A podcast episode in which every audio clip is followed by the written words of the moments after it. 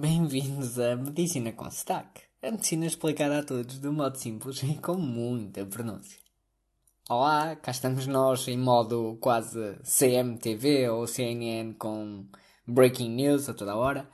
Uh, mais assim uma, uma coisa, eu estava aqui a ver as notícias e hoje houve um jogo de futebol entre o Cádiz e o Barcelona e um adepto terá tido uma paragem cardiorrespiratória e não sei, acho que já falei aqui algumas vezes, mas cada minuto que passa em paragem cardiorrespiratória são menos 10% de probabilidade de sobreviver.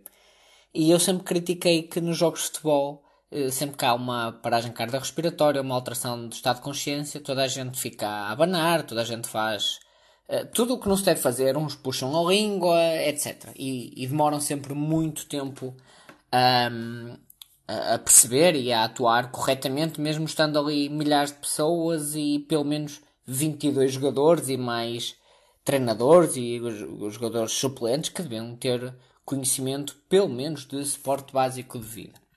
Mas hoje não, hoje são boas notícias. E sobre isto, eh, permitam-me também dizer aqui uma coisa. A FIFA, que é o, o organismo, vamos chamar assim, responsável a nível mundial pelo futebol, tem uma regra muito clara que é se qualquer jogador ou árbitro colapsar no campo, uh, sobretudo se não houver contacto com outra pessoa, com a bola, com um obstáculo, deve ser vista como uma paragem cardiorrespiratória.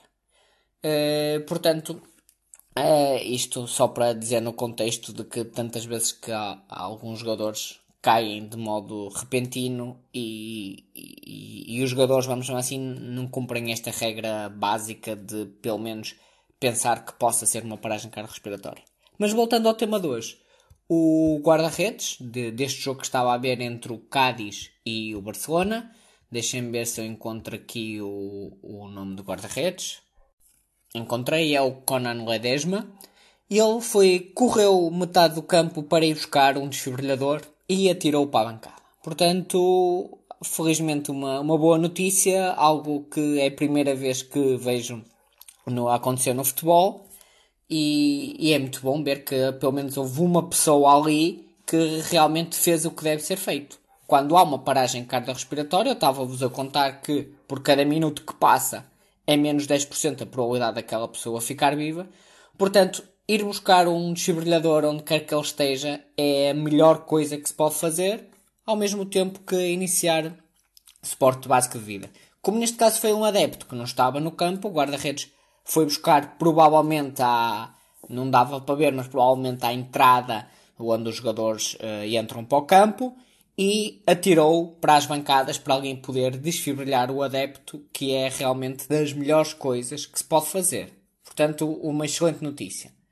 E já que estamos a falar de paragem cardiorrespiratória, coisa que eu já não falava há muito tempo, quero-vos dizer que, primeiro assim, uma parte dos 4Ts, 4Hs, eu não sei o, o que é que terá passado com o adepto, mas durante jogos de futebol é muito provável que a paragem seja por causa de um, vamos chamar assim, um ataque cardíaco ou de um infarto, e aí o, que, que, na verdade um ataque cardíaco ou infarto nos nossos 4Ts ou nos 4Hs é um dos Ts chamados trombos, que ainda há dois episódios atrás falámos sobre eles no caso das trombose. Portanto, um infarto ou um ataque cardíaco, no fundo, é uma trombose que acontece no coração.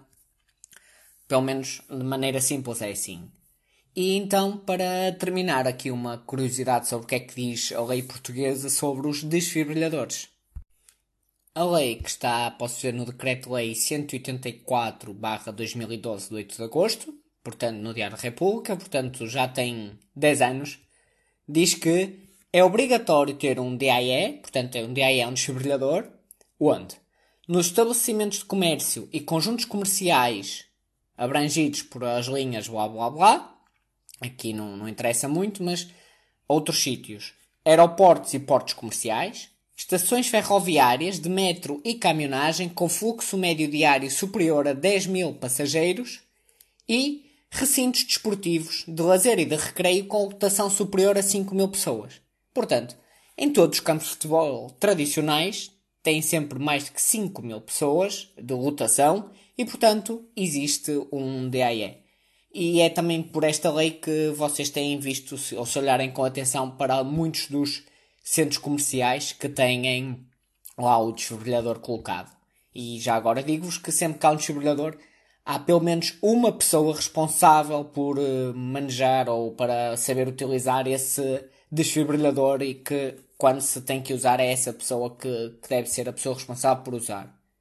Posso também vos dizer que Albufeira, segundo aqui as notícias, é o primeiro município com desfibrilhadores na via pública. Isto até pode ser verdade a nível de cidade, mas eu sei que a freguesia do, do Parque das Nações em Lisboa tem imensos desfibrilhadores na via pública e, e, isso eu acho que é uma, algo de valorizar porque qualquer paragem cardiorrespiratória que possa acontecer na via pública, pelo menos na zona do Parque das Nações, que eu vou conhecendo, não é preciso normalmente andar muito mais que 200 metros para encontrar um desfibrilhador e isso pode realmente salvar vidas. E pronto, obrigado.